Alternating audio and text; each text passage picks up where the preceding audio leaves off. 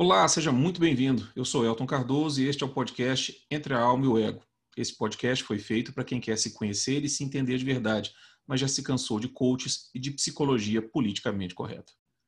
Nossos primeiros 10 episódios serão os áudios das 10 aulas do Barquinho do Hudson, um curso que ministrei este ano para membros da Confraria dos Náufragos, que fizeram junto comigo o excelente curso Naufrágio das 12 Camadas da Personalidade, brilhantemente ministrado por Francisco Escorcim.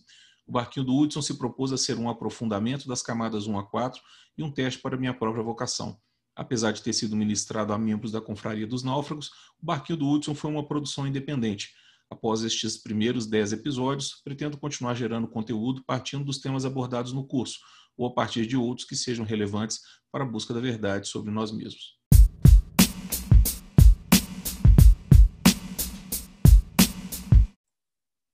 E aí, pessoal, como é que tá? Tudo bem? Bom, até que enfim, né? Chegamos na nossa décima e última aula. Eu vou falar com vocês, viu? É, uma, uma bela jornada. Se vocês acham que vocês aprendem com tudo isso que foi falado aqui, eu confesso que para mim também é um grande processo de aprendizado, porque para sair uma hora de aula aqui a gente precisa estudar um bocado.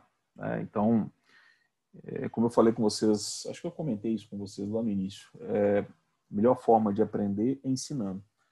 E isso aqui não deixa de ser, para mim, também uma forma de aprendizado. Então, já de antemão, eu agradeço a todos vocês por me permitirem né, fazerem parte desse processo de aprendizado e permitir com que eu aprenda ensinando um pouco que seja para vocês. Bom, Chegamos à nossa décima aula, né? E aqui a gente, essa aula 10, ela é um pouco uma continuação da aula 9, onde a gente ainda vai navegar pelas quatro camadas, né? Porque nós, nós estamos falando aqui da, da tipologia do ego, então fala de todas as quatro camadas. E o assunto de hoje são os três instintos e os 27 subtipos do ego à luz da tipologia do Enneagrama de Cláudio Naranjo. Bom, é, independente da, da, vamos dizer assim, de tudo que a gente for conversar aqui na aula de hoje, talvez essa aula seja até um pouco mais longa do que as outras, mas, é, como eu falei com vocês na aula 9, Enneagrama é um negócio gigantesco, gente. Então, assim, é, é, é quase uma sacanagem tentar sintetizar tudo em duas aulas, tá? Então, é, eu, na minha estrutura original, essa aula, décima aula, eu estou até mantendo o título, era uma aula para tentar repassar ou passar por todos os 27 subtipos, mas eu optei por fazer um, algo um pouco diferente. É, eu vou aprofundar um pouco mais sobre os, os nove tipos, vou falar dos três instintos e vou deixar a questão do, de, de, de passar por cada um dos 27 subtipos, eu vou deixar isso de lado e vou dar uma palhinha no final sobre a questão dos níveis de consciência.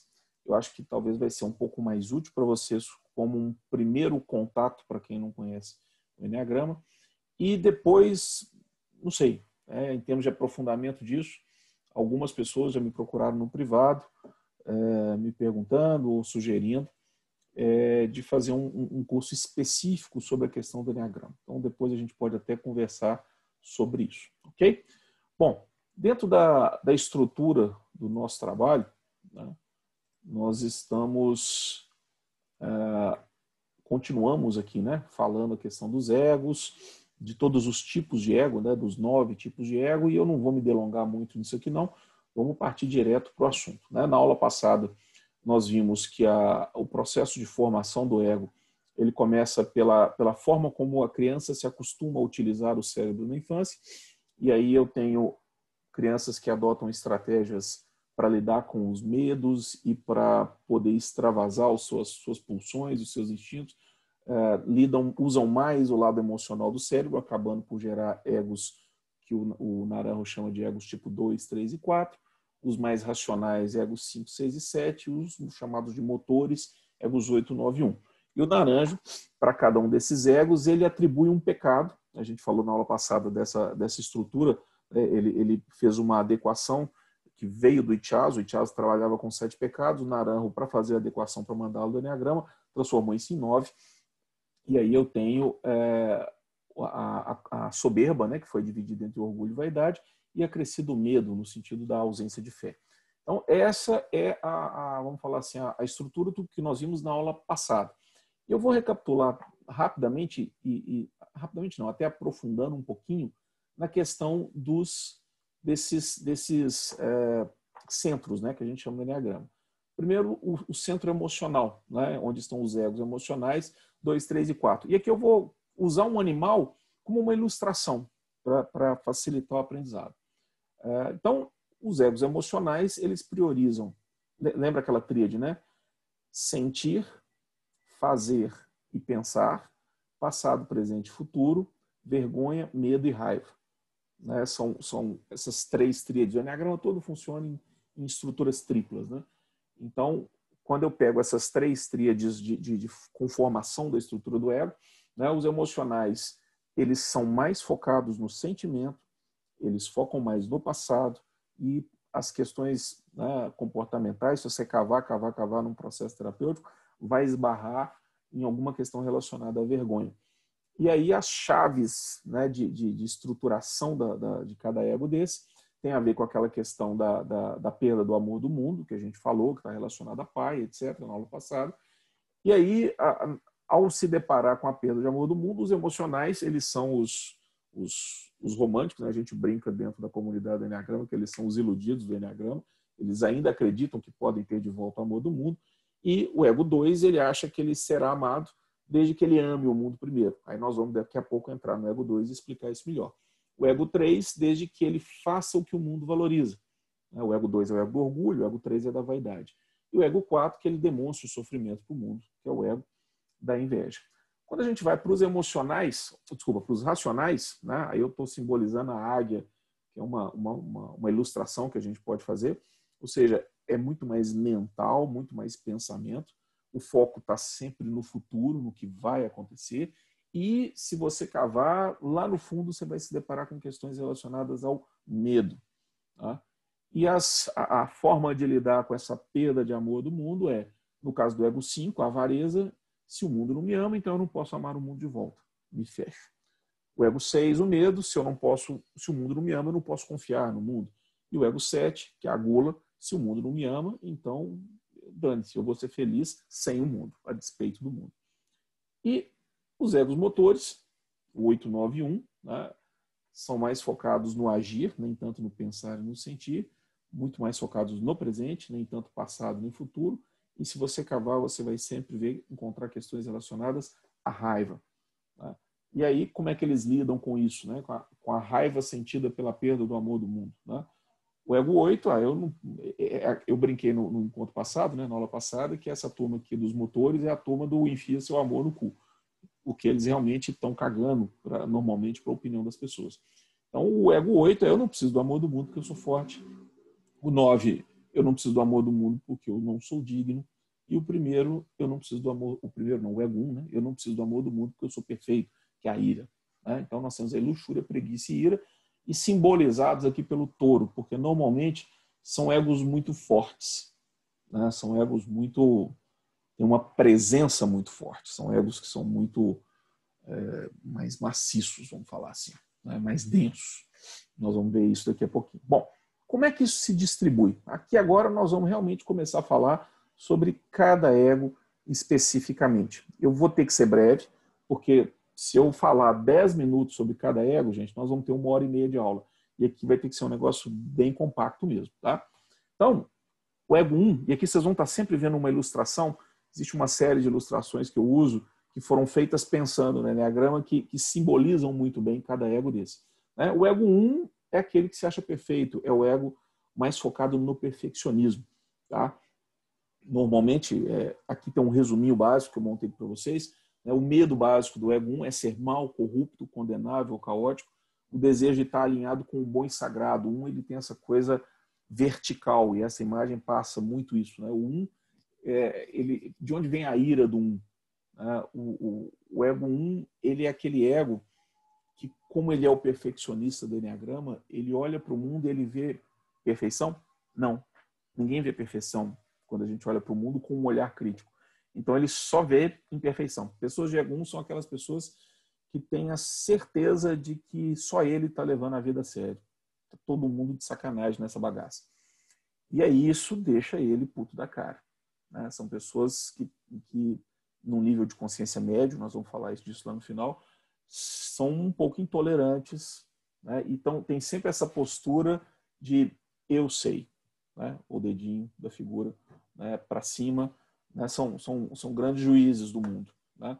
E eles não estão preocupados com a opinião do mundo, porque eles estão sempre alinhados com algo maior do que eles, buscando prestar contas para Deus ou para algo muito maior do que eles. Né? Então eles se veem como pessoas sensatas, responsáveis, com princípios. Né? A questão do um é estar certo. Para algum é muito mais importante estar certo do que ser feliz. Tá? E, mas os outros normalmente vêm com uma pessoa esforçada, autocontrolada e jogadora. Mas a, a palavra ira aqui vem dessa força que precisa ser exercida sobre o mundo para consertar o mundo, porque o mundo precisa ser consertado, porque está tudo errado. Né? Então, pessoas de ego 1, elas têm esse olhar muito perfeccionista voltado para o mundo e é, e, é, e é assim, elas às vezes não têm noção do nível de exigência que elas têm sobre o mundo. Né? São, são, são realmente difíceis em alguns sentidos de conviver, para trabalhar, são pessoas muito exigentes, ou com, com, com, com, o que fazem, ou com as pessoas que acertam comportamentos. Aí depende do subtipo, nós vamos é, é ver isso quando a gente estiver falando dos 27 subtipos. As pessoas de ego 2, e a imagem também é, mostra isso muito bem. E aqui, gente, deixa eu, deixa eu até voltar aqui para só reforçar isso aqui. Normalmente, gente, numa aula comum, é, eu ficaria aqui uma meia hora falando sobre cada ego desse. Tá? Então, aqui hoje é realmente só um, um resuminho não tem como a gente definir, é, é, aprofundar muito mais com o tempo que a gente tem disponível aqui. Bom, o ego 2 é o ego do orgulho. Né? De onde vem a questão do orgulho para as pessoas de ego 2? Né? O 2 ele, ele acredita que ele precisa amar o mundo primeiro, enquanto que o ego 1 um estava no campo lá dos, dos egos motores, né? ou seja, eu não preciso do amor do mundo porque eu sou perfeito. O ego 2 já está no, no, campo dos, dos emocionais. Né? Então o mundo me amará desde que eu ame o mundo primeiro. Só que como é que eu vou amar o mundo se eu não tenho esse amor para dar? Como é que eu vou dar alguma coisa que eu não tenho? Então, o 2 ele cria um personagem cheio de amor para dar. Então é aquela pessoa sempre muito solista, tá ali sempre querendo ajudar todo mundo, fazer por todo mundo, e, e, e... mas no fundo, é, inconscientemente falando, é um, o dois é um grande colecionador de favores. É aquela pessoa que faz, faz, faz por você, até sem você pedir, mas ai de você o dia que, você, que ela precisar de você e você não estiver pronto para ajudar. Né? Então, ali você vê ali, a, a, é, é, muito comum dois. No Brasil, um ego, talvez o ego mais comum entre as mulheres brasileiras. Né? A, a estrutura de ego das pessoas é, é bacana você ver que a cultura de cada país está muito relacionada com o tipo de ego. Então, a cultura brasileira, e, e principalmente a, a cultura feminina brasileira, dá pra, você consegue fazer essa associação. Né? É muito comum mulheres de ego 2 no Brasil. É, é talvez o ego mais comum para as mulheres brasileiras. E aí você vê na figura, né, ou seja, seios fartos, no sentido de eu alimento o mundo, eu consigo nutrir o mundo, eu sou fonte de tudo de bom que possa ter no mundo. Né? Um olhar orgulhoso, porque o dois não pode, o dois não pode ter problema, né? O dois não pode sofrer, porque se eu sofrer, se eu tiver problema, eu não vou poder lidar, ajudar as pessoas com os problemas dela. Pessoas dois adoram pessoas com, com outras pessoas com problemas, porque elas sempre estão ali para ajudar os outros. Né? Mas isso gera um certo orgulho, orgulho de si mesmo, ser essa pessoa boa, bondosa, que, que faz tudo por todo mundo. Né? E só que isso é uma forma um pouco de escravizar, e a gente vê, vê muito isso com filhos, né? Mães dois, elas fazem muito isso que vocês estão vendo ali na figura. É meus meninos na barra da saia. Né? Um, um menino, sei lá, tem 30, o outro tem 28, e para ela é meus meninos ainda. Já devia estar tá tudo ter ido para a vida, mas não, tá ali na barra da saia da mãe, porque eu estou aqui protegendo e cuidando para sempre. Tá? Então, o dois tem uma visão de si que é uma pessoa que ama, cuida incondicionalmente. Ela tem uma visão de si que é muito boa. Eu sou uma pessoa muito boa.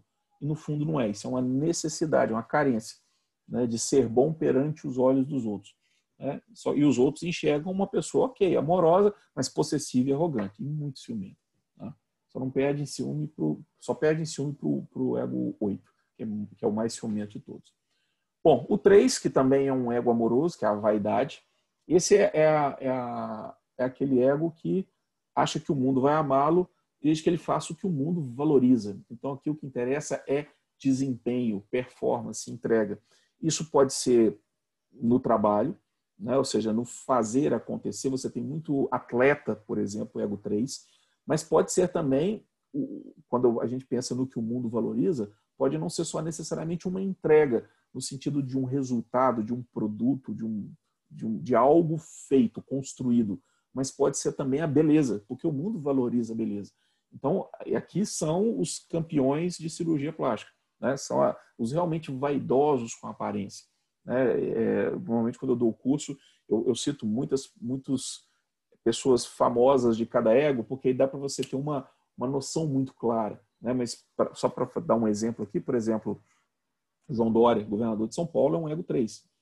Né? Você olha para ele você acha que ele tem, sei lá, no máximo 40 anos de idade, se você não souber, se você visse ele pela primeira vez. Né? E eu aparento ter 65 perto dele. É, então, assim, são pessoas muito preocupadas com a aparência, com a vaidade, do estar sempre bonito, ser uma pessoa admirável. Perceba a diferença. Aqui, o, a pessoa de ego 2, ela quer ser amada pelo amor que ela dá. Aqui, ela quer ser amada pelo reconhecimento pelo que ela faz. Aqui, o reconhecimento é pelo que a pessoa é. Aqui, o reconhecimento é pelo que a pessoa faz. São pessoas que têm muito problema de distinguir o que elas são do que elas fazem. Né? Pessoas de ego 3. Para todo mundo, isso é muito claro. Eu sou uma coisa e o que eu faço é outra coisa. É, na profissão, por exemplo, é, eu sou advogado, eu sou, sei lá, eu, imagina um homem que ele é advogado, ele é marido, ele é pai, ele é filho, ele é irmão, ele é membro da igreja, então ele tem vários papéis. O 3 está muito. Sabe aquelas pessoas quando você vai conversar? É só trabalho, trabalho, trabalho, trabalho, trabalho? Porque é aquilo que ele faz, é por aquilo que ele é valorizado. Né? Então, assim, ele, o 3 se vê como uma pessoa especial, ele, ele se acha muito, né? e, e, acha que merece ser valorizado e admirado. Os outros veem, olha, realmente é uma pessoa que entrega resultado, mas é muito performático e se promove demais. E realmente é assim que acontece. Quando eu vou para o ego 4, o ego 4 ainda é dos emocionais, esse é aquela criança que eu dei de exemplo desde lá do início, né? A criança que entendeu que vai ser amada se ela demonstrar sofrimento para o mundo. E aí, o que, de onde que vem a questão da, da inveja? Né? Porque aqui a vaidade está muito claro. Eu sou vaidoso, né? ou seja, porque eu sou bonito, porque eu sou bacana, porque eu sou bom, porque eu entrego, porque eu faço e aconteço. Agora, aqui onde é que está a inveja? Como é que surge isso aqui? Essa, essa criança que se acostumou a, a, cada vez que demonstrava sofrimento, recebia um acolhimento, recebia o amor, ela, com o passar do tempo, esse mecanismo foi se reforçando tanto que ela, de repente, ela esqueceu que o sofrimento, no, no princípio, num primeiro momento, a criança começa a fingir sofrimento para receber atenção. Né? Quem nunca viu uma criança chorar sem descer uma lágrima? Num segundo momento, a criança começa a acreditar que o sofrimento é real. E aí, depois que o ego se forma, aquilo vai para a vida. E aí, a pessoa que acredita que o sofrimento dela é real, ela começa a, a desenvolver uma, uma, uma noção, um sentimento de que, cara, só eu sofro, todo mundo é feliz. E daí, para isso virar um todo mundo é feliz menos eu, todo mundo faz coisas que eu não faço, todo mundo tem coisas que eu não tenho, todo mundo pode coisas que eu não posso, e um, um processo de comparação permanente com, com o mundo e de autodepreciação, porque é essa autodepreciação em comparação com o mundo que é dela, disso que surge o sofrimento. E é através desse sofrimento, ao, ao, ao, demonstrar esse sofrimento, eu vou receber o acolhimento do mundo. Então, sabe aquelas pessoas que você pergunta assim, e aí, fulano, bom dia, tudo bem? Ah, mais ou menos, eu dormi mal essa noite, ou eu acho que eu estou com algum problema nas costas, pronto. Aí começa a desfiar o rosário dos problemas, etc e tal. É, isso tem um lado positivo? Claro, todos os egos, gente, têm lados positivos, tá? Eu estou aqui dando uma palhinha muito rápida no lado negativo, porque, como eu falei com vocês na aula passada, é, é por aí que o Naranjo costuma fazer, ajudar as pessoas a, a, a, se reconhecer no ego, tá? Claro que tem lado positivo, né? O ego 4, inclusive, eu acho um dos egos mais mal compreendidos dentro da própria comunidade do Enneagrama, mas são pessoas extremamente criativas, né? Então, enfim, se a gente tivesse mais tempo aqui, eu explicava isso melhor. Mas o foco aqui é a questão do sofrimento. São pessoas que, que vivem abraçadinhas com o próprio sofrimento e, e, como diz o Chico outro dia falou, né? Ah, eu tô cagado, mas tô quentinho, então tá bom. Né? Mas tem muita coisa boa no Ego 4 também, tá? Principalmente, por exemplo, a questão da criatividade. Né? Então o 4 se vê, ele tem essa questão da identidade pessoal, de, de ser único, né? de não ser igual a todo mundo, porque o, o meu problema é único, você não está entendendo o meu problema é pior do que o de todo mundo. Então, isso gera uma noção muito forte de identidade e de procurar essa identidade. Né? Então, o medo dele é de não ter essa identidade, o desejo de encontrar. São os grandes poetas da humanidade, os grandes artistas, os grandes escritores, os grandes dramaturgos, os grandes atores. Né? São, são, o mundo não teria arte se não fosse o ego 4 da gente.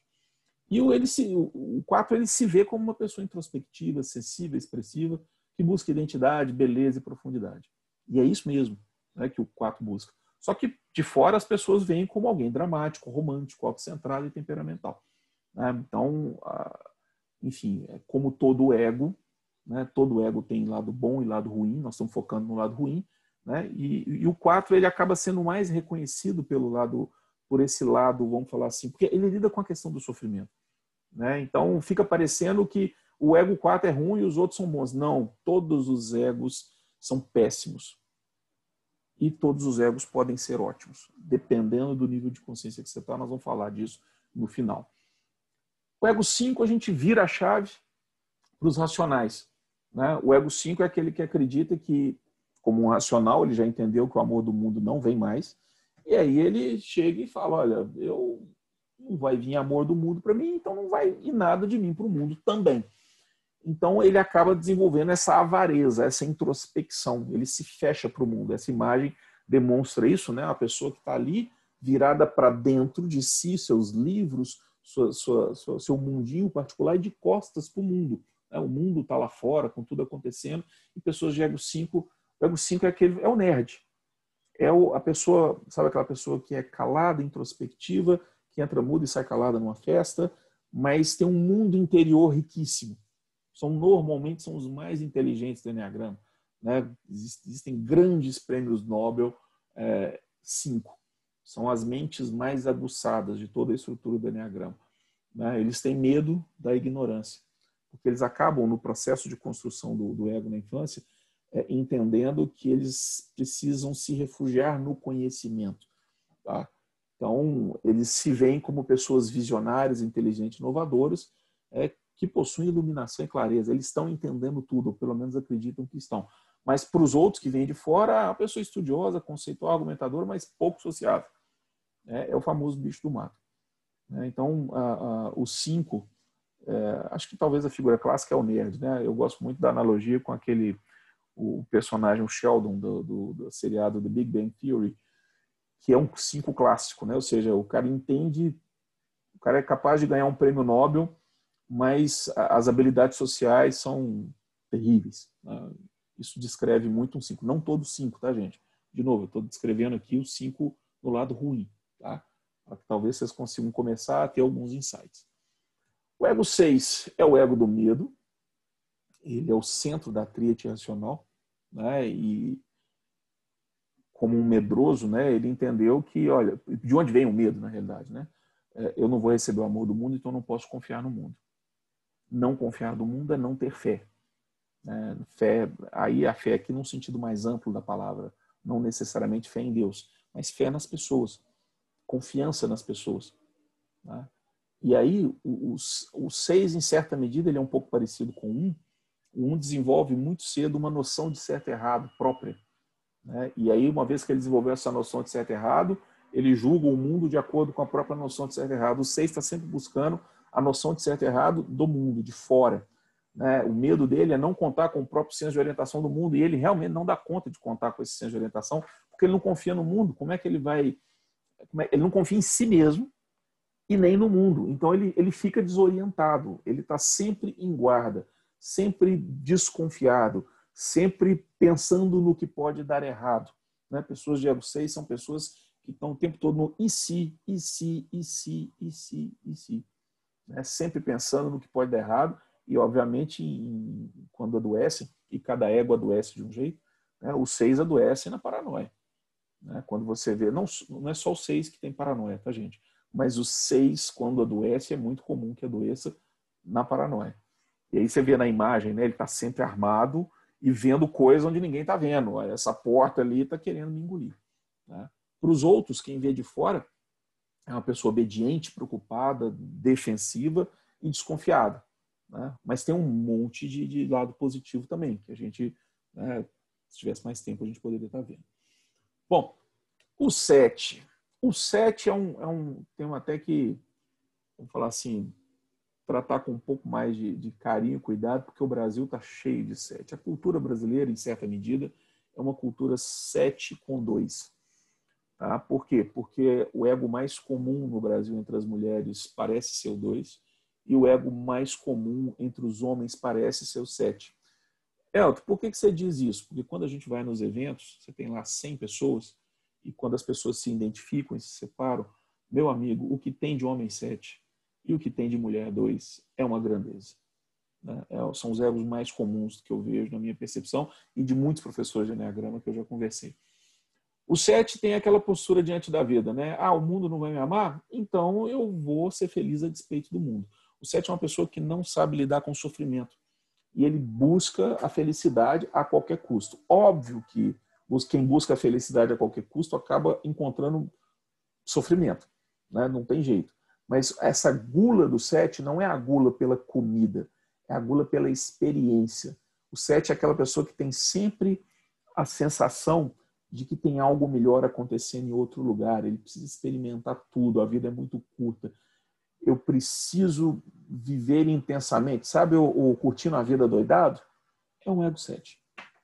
É, são pessoas normalmente muito alegres, gostam de ter o, de estar alegrando os ambientes como elas não gostam de lidar com o sofrimento.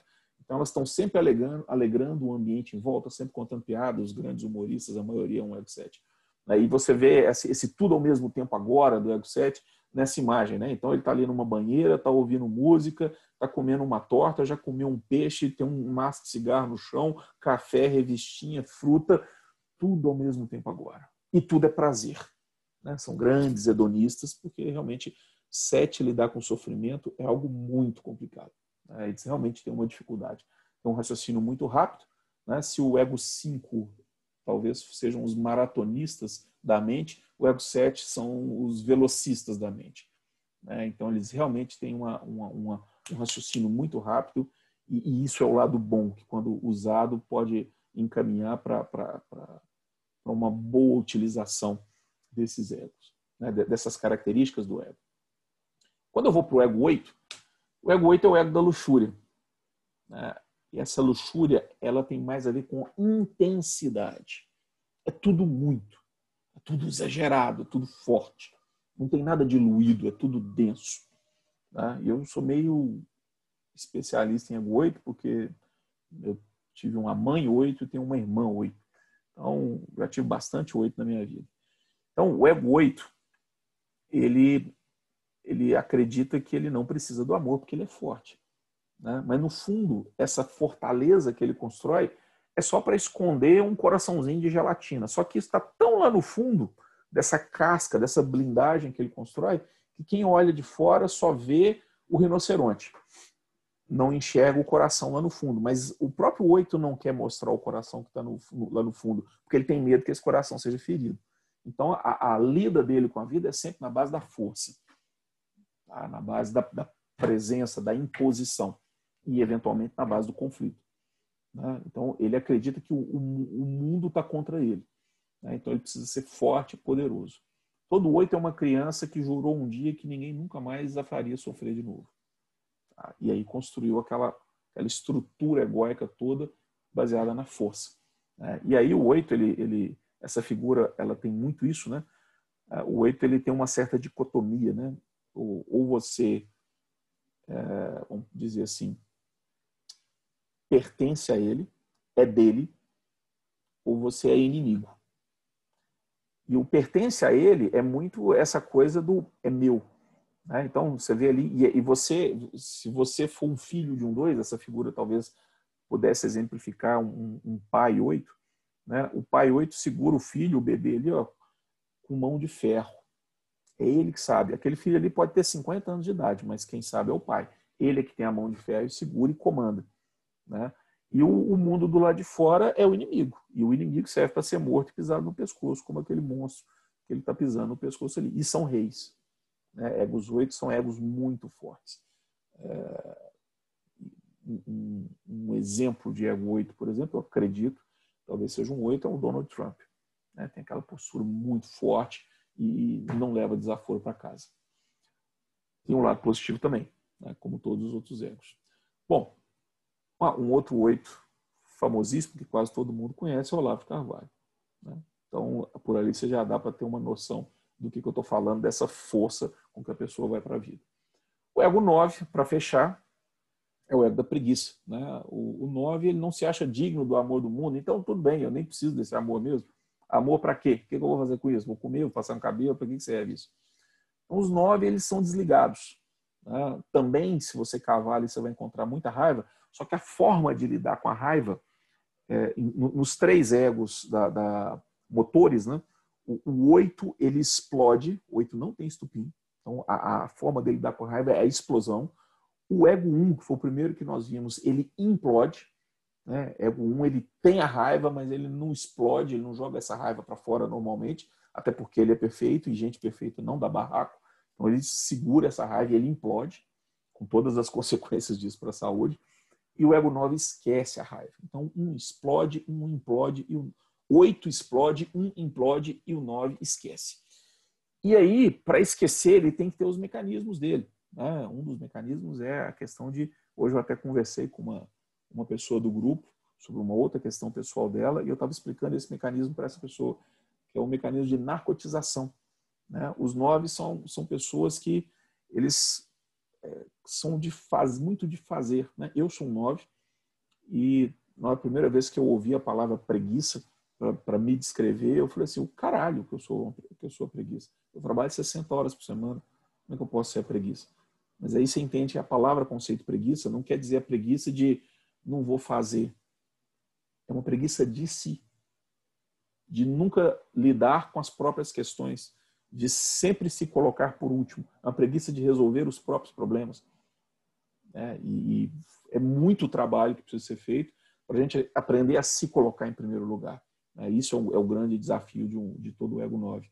É, e, e a, essa, essa preguiça é uma preguiça de viver. Né? O 9, ele quer, sabe aquela coisa? Eu quero que o mundo acabe em barranco para eu morrer escorado. Né? É, ele tem medo de, ser de se desconectar do mundo, de ser separado do mundo, e o 9 ele acredita que ele vai se separar do mundo se ele entrar em conflito com o mundo. Então, da mesma forma, por exemplo, que um 7 foge do sofrimento, como foge da cruz, um 9 foge do conflito, como o diabo foge da cruz. Né? Então, ele, ele é aquele cara que está sempre ali na botando pano quente, fazendo a coisa ficar tranquila, né?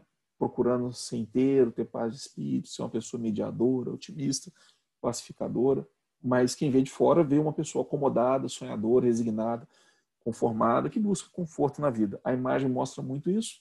Né? O 9 está lá sentado, Percebam que ele é meio transparente, que todo nove sonha em ser invisível, que ninguém me vê, encher meu saco, me deixar quieto no meu canto. Né? Esse é um sonho de quase toda criança nove. Então ele está lá, os pombos estão em cima dele, cagando dele, está tudo bem, não tem problema nenhum. E duas bolas de ferro acorrentadas no tornozelo. Né? Você tem uma coisa que é difícil para o ego 9, é a tal da mudança. Né? O próprio trabalho que eu estou fazendo na confraria tem me ajudado bastante com isso, fora muitos outros trabalhos que eu venho fazendo nos últimos anos.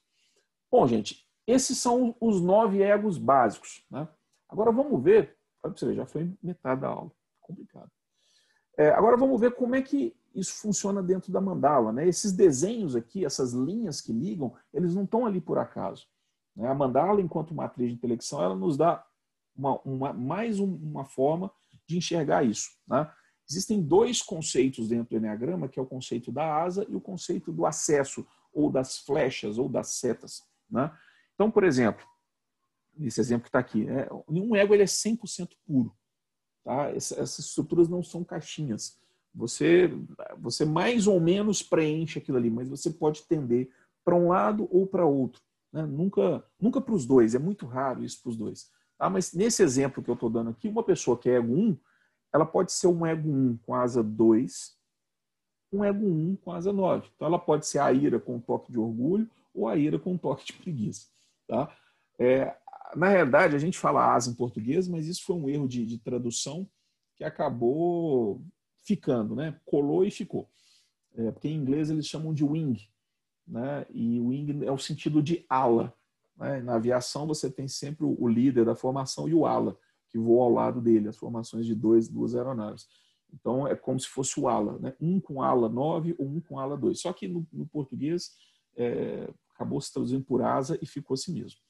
Então, uma pessoa, ela, uma pessoa, nesse exemplo aqui, um ego 1, ele é ego 1, ele é 90% ego 1, mas ele tem um tom de algum dos vizinhos. É como se fosse um tempero. Né? Então, um ego 1 pode ter um tempero de 2 ou de, ou de 9. Um ego 2 pode ter um tempero, uma asa 1 ou uma asa 3. Um ego 3 pode ter uma asa 2 ou uma asa 4, por aí vai. Além disso, tem as setas, que nesse caso aqui, no caso do ego 1, ele está ligado pelas setas ao ego 7 e ao ego 4. Isso significa que as pessoas de ego 1, elas podem assumir comportamentos, isso não é o que elas são, isso no sentido de, do ego ser, tá? Isso é como ela se comporta. Então, ela pode assumir comportamentos de 7 ou de 4, conscientemente ou não. Tá? Então, essa, essas, essas setas, né, em alguns lugares vocês vão ver o termo flechas, eu costumo chamar mais de acessos, eles são literalmente isso, são acessos, são como portas que existem lá né, e que você pode acessá-la. Então, por exemplo, vou dar um bom exemplo da, da própria Ariane, minha esposa, ela é uma ego 1 e, e ela acessa muito facilmente o ego 7. Né? Ela tem um humor, é, que os sete são muito bem-humorados, a Ariane tem um humor fantástico. Só que é um humor que, que vem lá do um, né? Então é um humor crítico, é um humor ácido. Então, características de muitos egos um. É, existem pessoas que têm mais ou menos dificuldade. Por exemplo, eu como um 9, eu acessaria o 6, o medo, e o 3, a vaidade. Eu acesso muito fácil o, o 6, não acesso com tanta facilidade o 3. Né? Mas eu consigo fazer isso hoje de forma consciente. Sabe aqueles momentos que a pessoa se comporta de um jeito e fala assim, nó, mas nem pareceu que era, nem parecia que era você. Você, fez um negócio aí que nó, nem te reconheci. São esses momentos de acesso. Você vai e volta. Quando você começa a dominar isso daqui, você começa a conseguir fazer isso de forma consciente. Você olha, nesse, nesse contexto que eu estou vivendo, eu preciso desse acesso porque depois, enfim, mais um assunto que não vai dar para a gente ver aqui, né? esses acessos também eles são ah, contrapontos comportamentais tá? para o ego 1. Grosso modo, é mais ou menos o seguinte: o que para um ego 7 e para um ego 4 são, são doença, vamos falar assim, para um ego 1 é remédio. Então, ao, ao fazer esses acessos, ele também está acessando comportamentos que ajudam a pessoa de ego 1 com as principais questões negativas do ego dela. Tá? Então, existe toda uma leitura que a gente faz desses acessos de todos os nove egos em relação a todos os demais egos. Então, esse é um, é um ponto. Então, por exemplo, é, é, vou, eu vou começar a construir a minha estrutura. Eu sou um ego 9 e eu sou um ego 9 de asa 1. Aí, se você pega a, a Ariane, minha esposa, ela é uma, uma, uma ego 1 de asa 9. Percebe a, o encaixe? Como é que a, a estrutura bate, né? e, e, e, o tanto que isso facilita né? uma convivência e um casamento com tantos anos de duração como a gente tem. Bom, além disso, agora sim nós vamos entrar na questão dos instintos. Existem três instintos básicos. Essa é a segunda dimensão do Enneagrama. Então, até aqui, os egos em si é a primeira dimensão do Enneagrama. E lembre-se, gente, eu estou falando algo muito, muito, muito resumido. Só para voltar aqui e dar o exemplo. Aqui, ó. Esse aqui é o livro sobre o ego 9. Então, eu tenho aqui 476 páginas falando sobre um ego. É, vocês viram o tanto que a coisa dá para aprofundar. Bom, agora vamos para uma segunda dimensão. Tá? E essa segunda dimensão é a questão dos instintos. Instintos são coisas herdadas. Isso aqui vem muito na nossa estrutura até genética mesmo. A maioria dos professores de Enneagrama concorda que você nasce com essa estrutura de instinto. Enquanto que isso daqui, na estrutura do ego, ela é formada naquele processo todo que a gente viu ao longo da infância, os instintos são geneticamente herdados. Porque eles fazem parte da, da aí trazendo para a linguagem das camadas, né, da nossa camada 2, que é a, a natureza animal. Né? Porque esses são instintos que a gente vê, inclusive, nos animais também, né? que são o instinto conservacional, que também vocês vão ver em muitos lugares que vocês forem ver na internet, materiais, ele também é chamado de instinto de autopreservação ou autopreservacional. Né? Eu prefiro chamar de conservacional. Tem o instinto social e o instinto sexual. Como é que isso daqui se, se estrutura né, no ser humano? Primeiro, só fazendo a, a lembrança, esses dois livros que eu também já tinha falado para vocês, são os melhores que eu, que eu já vi para explicar instinto. Tá? O 27 Personagens em Busca do Ser, do Claude Naran, que ele fala dos 27 subtipos, e o Enneagrama Completo da Beatriz Chestnut, que também aprofunda bastante nisso. Bom, como é que é o instinto conservacional? Né? Nos animais é aquele instinto de. É, vamos falar assim, essa, eu gosto demais dessa figura desse esquilinho, né? Porque nos remete àquela história da, da formiga e da cigarra, né? de você guardar comida para o inverno. Você tem sempre poupança, você tem sempre reservas. Né? Ah, é, é o instinto de sobrevivência. Né? Tem uma outra figura que eu gosto muito de usar, que é do João de Barro, está ali construindo a casa dele. Então, o instinto conservacional é esse instinto que nos, nos leva a aplacar os nossos medos em relação à vida e ao mundo através da construção de uma infraestrutura material seja dinheiro, seja casa, seja o que quer que, que seja necessário. Mas é um, um enfoque muito mais nessa infraestrutura de vida. Beber uma água aqui, porque hoje está calor demais. Enfim, esse é o primeiro instinto. Isso a gente vê isso nos animais, né? Quando um cachorro rosa para alguém que está tentando mexer na ração dele, é o instinto conservacional ou de autopreservação né? aquela coisa do, do, do lutar ou fugir, é um instinto conservacional, né? é um instinto de autopreservação né? da, da, da, espécie, vamos falar assim. Mas no ser humano, ele está muito focado na, na, na, construção de uma estrutura é, é, material para sustentar a vida, vamos falar assim. Então, são pessoas muito preocupadas em ter uma reserva, não gostam de fazer dívidas, né? gostam de ter as coisas muito arrumadas, é, ou seja, são muito focadas nas coisas. Quando eu vou para o instinto social, eu já estou falando de pessoas que elas uh, aplacam o, o medo da vida através da construção de redes de relacionamento, de participação e pertencimento a grupos. Então, ou seja, se aqui eu estou dizendo que se eu tiver toda a infraestrutura que eu preciso, vai estar tá tudo bem, aqui quer dizer o seguinte: se eu estiver bem relacionado com todo mundo, também vai estar tudo bem.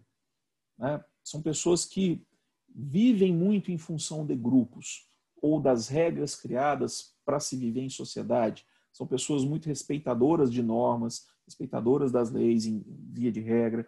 É, são pessoas muito preocupadas com o todo, tem essa visão mais ampla. Sabe aquelas pessoas que andam na rua e, e você fala assim, não, esse aqui podia candidatar a vereador, porque num quarteirão ela cruza com cinco pessoas que cumprimentam ela. Né? E existe um pouco também dessa coisa do ser igual ao grupo. Né? Nessa foto aqui fica muito claro essa, esse paralelo. Né? Você vê que todas as meninas praticamente têm o mesmo cabelo, o mesmo corte de cabelo. Então, assim, é muito pertencer a grupo. Né? Para muitas pessoas, isso é essencial na vida. Por último, nós temos o instinto sexual, né? ou seja, é, que está muito ligado. Se, é, se, se, o instinto social ele é um instinto focado na quantidade de relacionamentos, o instinto sexual está focado na qualidade dos relacionamentos. Então, para quem tem um instinto sexual forte, é, significa o seguinte: que eu, eu vou aplacar os meus medos em relação à vida se a minha relação com esse punhadinho de pessoas aqui estiver bem. São normalmente pessoas que têm um círculo muito estreito de amizades, mas são amizades profundas e que duram décadas. Né? Então, os elefantes estão ali para nos lembrar disso. Né? É, um, é um tipo de animal que constitui família e, um casal de elefantes se junta para a vida inteira. E a, a questão do né, trazendo isso para o ser humano, essa coisa da, da preocupação com os meus. O resto do mundo que se exploda. Eu quero saber dos meus. Elton, mas a gente tem, é, todo mundo tem preocupação com seus, todo mundo tem essa coisa do social, da família, dos grupos, do trabalho, da igreja, e todo mundo se preocupa em pagar as contas, construir patrimônio e tudo mais. Sim, todo mundo, diferentemente dos egos, né, que você é um ego, aqui todos temos os três instintos. O que, que diferencia, então? Diferencia a proporção deles na nossa estrutura da personalidade. Normalmente, o que acontece com a maioria das pessoas, né, quando a gente fala desses instintos aqui, é que elas têm um instinto que é dominante, um instinto que é intermediário e que às vezes ele é bem próximo do dominante, e todo mundo tem um que é reprimido. É aquele assim, que é realmente lá embaixo. Tá? Vou, vou dar um exemplo de como eu percebo os instintos em mim. Eu sou um 9 sexual. Esse é meu instinto dominante. Então, na terminologia do Enneagrama, eu sou um 9, um 9 sexual com asa 1. É, e o meu instinto reprimido é o instinto social. O instinto social é lá embaixo. É lá embaixo mesmo. Então, eu percebo na minha estrutura, é, mais, só que o, o, conservacional, que seria o meu do meio, ele é bem próximo do meu, do meu, do meu sexual. Então, como é, que isso, como é que eu percebo isso? À medida que você estuda isso, você vai percebendo isso em você. Eu percebo em mim mais ou menos o seguinte: eu tenho um, um de 100% da minha estrutura instintiva, né, é como se eu tivesse assim 50% sexual, uns 40% conservacional e 10% social. Então, ou seja, eu, eu, eu tenho uma, um, um conservacional, um, primeiro um sexual e um conservacional muito forte, e o meu social é lá embaixo. A maioria das pessoas é isso, um forte, um logo em seguida e o outro reprimido. Então, às vezes, é até mais fácil quando você vai é, vamos falar assim, comunicar para uma outra pessoa o seu instinto, é você dizer o seguinte, olha, eu sou, no meu caso, por exemplo, eu sou um 9 com social reprimido, que aí outra pessoa já sabe que o sexual e o conservacional é que são os fortes. E quando você vai para a asa e para os acessos, que é isso aqui que a gente viu aqui, ó, você vai na asa e nos acessos dentro daquele instinto dominante que você tem. Né? Então, por exemplo, eu sou um 9 com asa 1, um 9 sexual com asa 1. Então eu acesso eu tenho um tom de um sexual, que eu vou no sexual do um também. Quando eu acesso, eu como 9, quando eu acesso o 3 e o 6, eu vou, eu, eu teria, eu, na verdade, aí vem a questão, porque o acesso ele, ele varia muito, tá? Mas o que, que seria difícil? Seria difícil para mim acessar os sociais. Mas, por exemplo, quando eu vou no 6, eu acesso muito o 6 sexual. Quando eu vou no 3, que é mais difícil, eu acesso muito o 3 conservacional porque eu tenho no meu 9 o sexual e o conservacional mais fortes. Agora, o social, para mim, é uma tristeza. Ontem mesmo, nós fomos na, na, casa de uns amigos nossos e no caminho de volta, é, a Ariana me chamou a atenção por causa de um comportamento, porque quem tem social reprimido não fica antenado para o que está acontecendo no todo. Às vezes você fala as coisas, você se comporta de algum jeito e tal, e sem ver o estrago que você está causando na, na opinião pública, vamos falar assim. Né? Então, esse é, um, é um, um, ponto que tem que ser trabalhado, no meu caso, que tem o social reprimido. Eu, fui para a rede social, gente, para vocês terem uma ideia, para trabalhar o meu instinto social. Né? De certa maneira deu certo, e outras nem tanto. Mas, enfim, esses são os instintos. E aí, na hora que eu cruzo tudo isso, isso é que é o, o bacana do Enneagrama, é aqui que a gente começa a ter uma identificação mais precisa do indivíduo no Enneagrama, e poucos professores descem nesse nível, a maioria só fala dos egos, e é por isso que muita gente não se identifica, é na hora que eu cruzo é, os nove egos com os três é, instintos. Então, por exemplo, o ego 1, um, que é a, ira, ele, a pessoa pode ser um 1 com conservacional dominante, com social dominante ou com sexual dominante. E aí existem palavras, conceito que o Naranjo usa para ajudar a pessoa a se identificar. Então, o um conservacional, o Naranjo chama de preocupação, a palavra conceito. O um social se chama inadaptabilidade. E o um sexual se chama zelo. E aí aquele Czinho que está ali no zelo, e que vocês veem em cada linha de cada ego, tem um dos três, tem esse Czinho, é o que a gente chama de contratipo. O que, que é isso? É um, é um, um, tipo, é um tipo 1, no caso, o 1 sexual, é, o zelo, ele é um tipo 1 que não se parece tanto com uma pessoa de ego 1. No caso do 1 especificamente, porque o 1 ele é muito, ele implode, lembra a questão da raiva, né? O, o, o 8 explode, o 9 esquece, o 1 implode. Normalmente, um não, não dá barraco. O um conservacional e social, normalmente eles implodem, a raiva vem para dentro. O sexual bota para fora. Tá? Então, ele não parece um, porque o um é muito rígido, muito muito lord inglês. Um sexual não, um sexual se quiser precisar mandar tomar no cu, ele manda tomar no cu. Ele até se parece um pouco com um oito. Então, mas aí é que tá. Ah, mas ele se comporta como oito. Beleza, ele se comporta se comportar como oito, mas aí nós temos que ver a motivação. Porque lembre-se, você não identifica uma pessoa no Enneagrama pelo comportamento, mas sim pela motivação do comportamento. Você vai ver vários comportamentos compartilhados por vários egos. O que interessa é o que motiva o comportamento. Né? E aí, para cada um dos nove egos, nós vamos ter os nomes conceitos. Né? Então, por exemplo, eu que sou um nove sexual, é o último lá embaixo. Ó. O nove sexual é o simbiose, que o Naran chama. Em algum, ó, ele também usa o nome fusão né? porque o novo sexual ele quer realmente fundir com esse parceiro para a vida toda. Né? Meninas que estão procurando um parceiro para a vida toda, aconselho um novo sexual, tá? porque ele, os novos sexuais são realmente, sabe aquela história do pinguim, que ele quer juntar com o parceiro e caminhar para a vida inteira? Novos sexuais são assim. Né? Então, e aí, enfim, aí isso é que não dá tempo de eu fazer aqui. Percebam a riqueza desse negócio.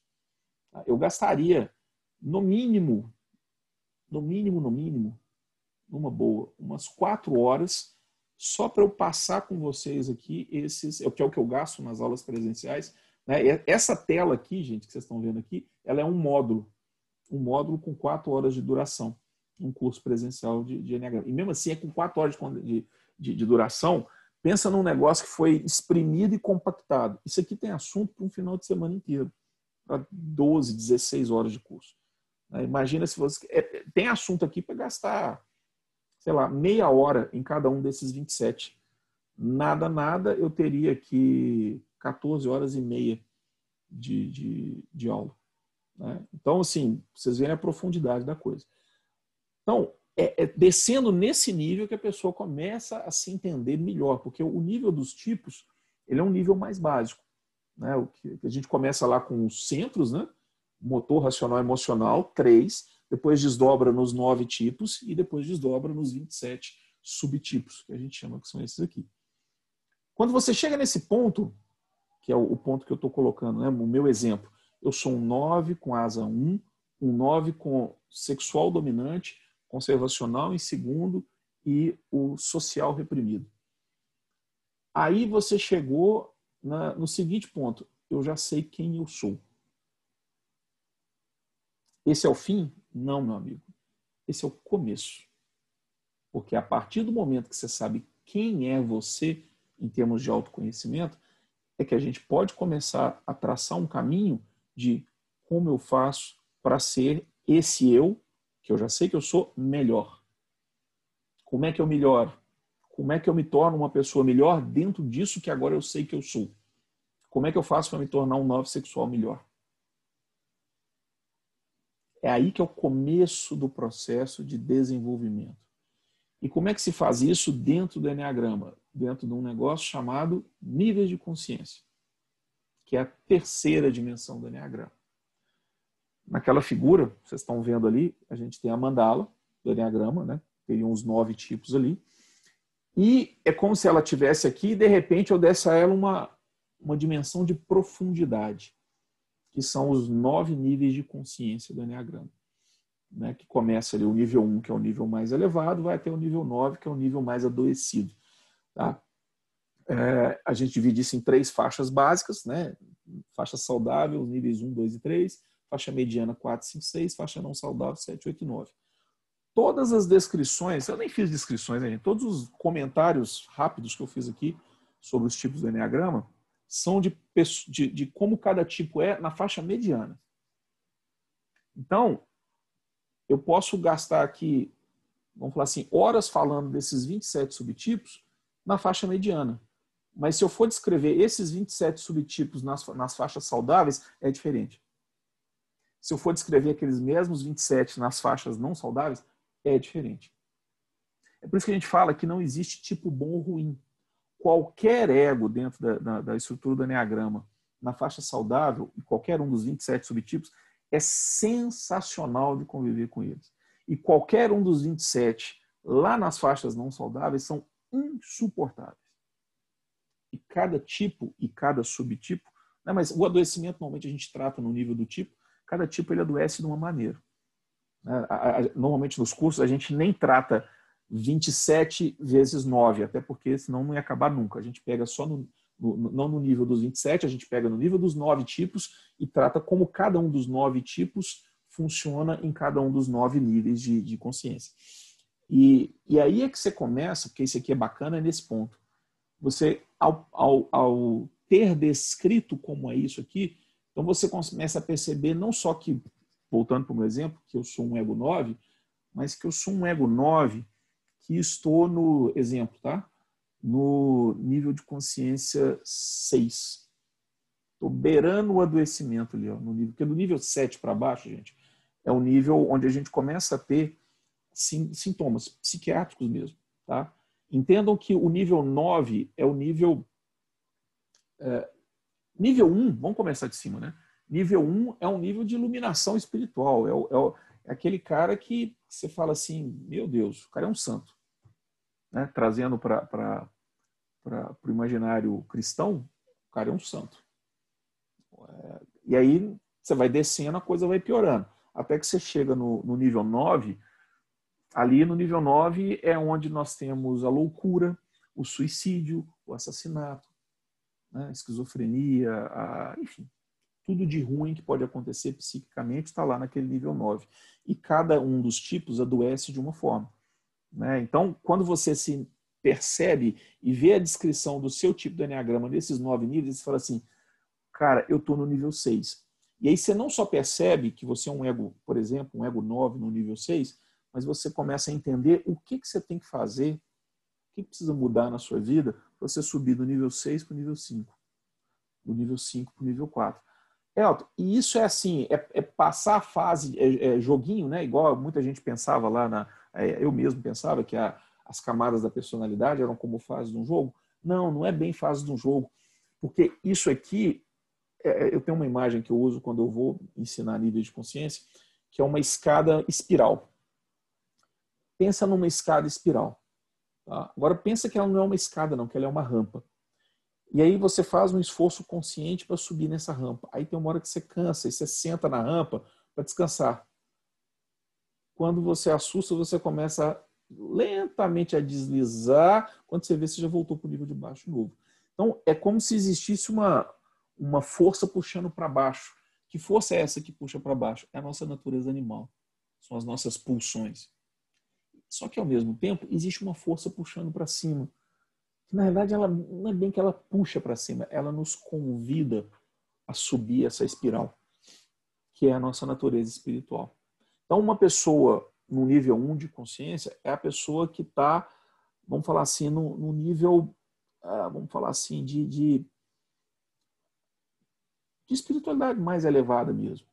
É, é a gente normalmente diz o seguinte: níveis 7, 8 e 9 são, são níveis que. O que, que, que a pessoa precisa no nível 7, 8 e 9? Ela precisa de um psiquiatra. Ela precisa tomar remédio. Às vezes ela precisa de internação. Sem remédio, ela não sobe. Beleza, a pessoa subiu, chegou no nível 6. O que ela precisa ali no 6, 5 e 4? A literapia resolve.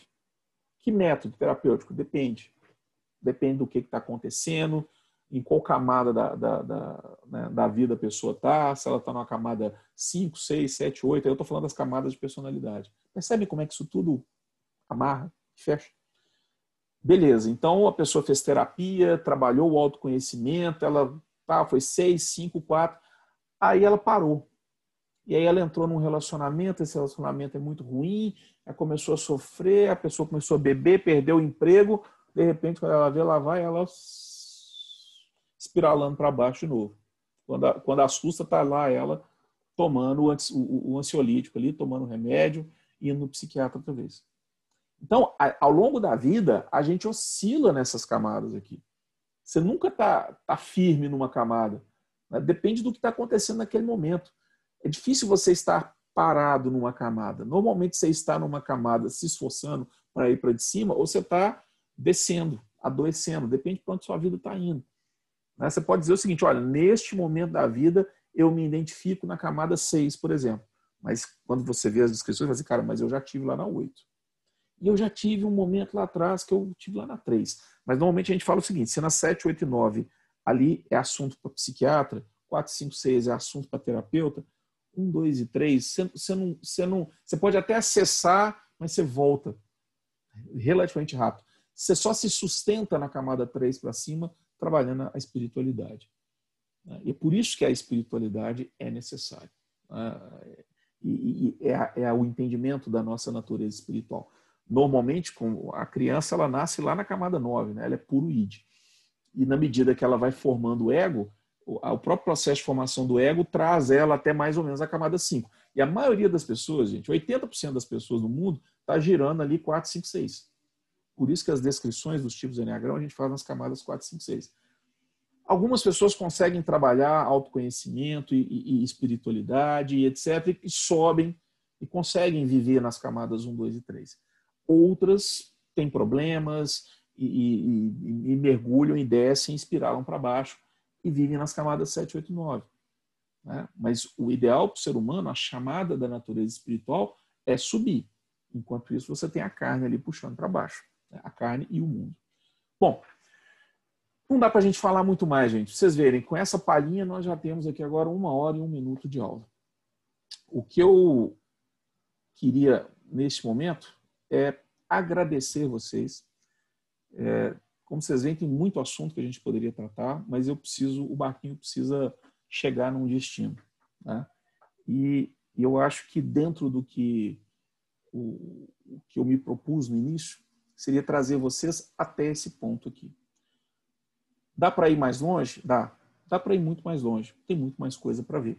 Mas em termos do projeto do barquinho, pelo menos deste projeto do barquinho do Hudson, é, é aqui que a gente para. E eu queria, eu já agradeci no início, e eu quero agradecer aqui de novo por vocês estarem comigo nessa caminhada e terem me ajudado também a chegar até aqui.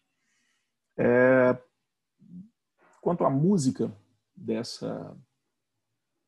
Na verdade, aqui nós teremos duas músicas hoje. Eu até acabei de soltá-la no grupo por conta de umas conversas que a gente teve lá, que a, a, a Ana Barbato estava falando da questão de genealogia, eu soltei uma música do, do Eric Clapton que tem muito a ver com isso, com a questão de, de, de, de olhar pelos olhos do pai, né? My Father Eyes. Eu vou acabar deixando essa música também dentro da, da... Eu vou criar uma playlist, tá, gente? Na verdade já está criada, eu vou disponibilizar para vocês uma playlist com, com, no, no, Spotify com todas as músicas que a gente usou aqui no Barquinho. Mas para finalizar, duas músicas. Tá?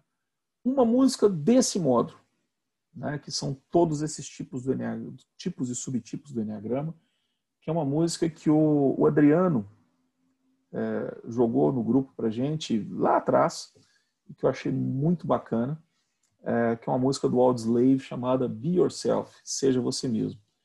Então, eu, essa música vai ser a música desse modo, porque ela fala que ser você é só o que você pode fazer. E é verdade. Você não tem como ser algo diferente do que você é, mas você tem como ser isso que você é de forma melhor. Só que para isso você precisa conhecer quem é você, que é o que a estrutura do Enneagrama nos propõe e nos mostra. Então, essa é a primeira música, vai estar aí logo em seguida.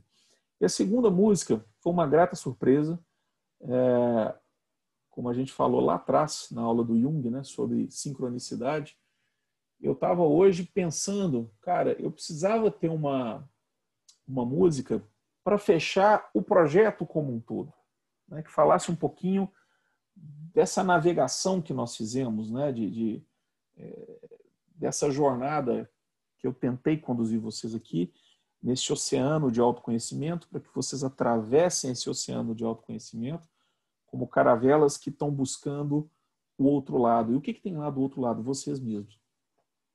Né? O Jung fala que o, o, verdadeiro processo terapêutico envolve autoconhecimento é até a frase né, que a gente usa não à toa, aqui no próprio slide do barquinho, né? Tá lá toda vez está isso lá. Em sua compreensão mais profunda, psicologia é autoconhecimento. Né? Todo processo psicológico é quem eu sou, onde que eu estou, onde que eu quero chegar e como que eu quero chegar. Não tem como discutir o onde que eu quero chegar e como que eu quero chegar se a gente não souber quem nós somos e onde nós estamos. Então, sem autoconhecimento, não existe processo terapêutico. É muito mais difícil, ou é muito mais impreciso, é muito mais incerto.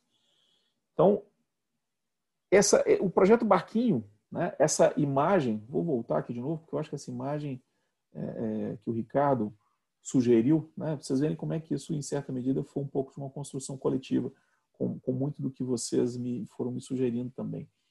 É, o meu convite original era para a gente navegar nesse mar, em busca do que está do outro lado, que é o conhecimento de vocês mesmos.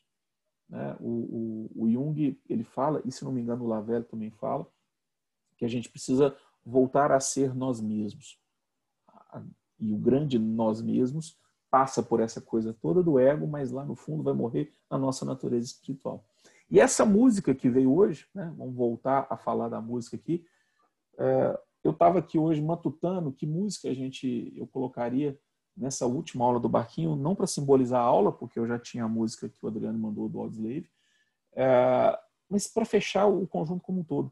E aí o Paulo, que também está no, no, projeto, no grupo, me manda uma música de uma banda que eu nunca ouvi falar na vida.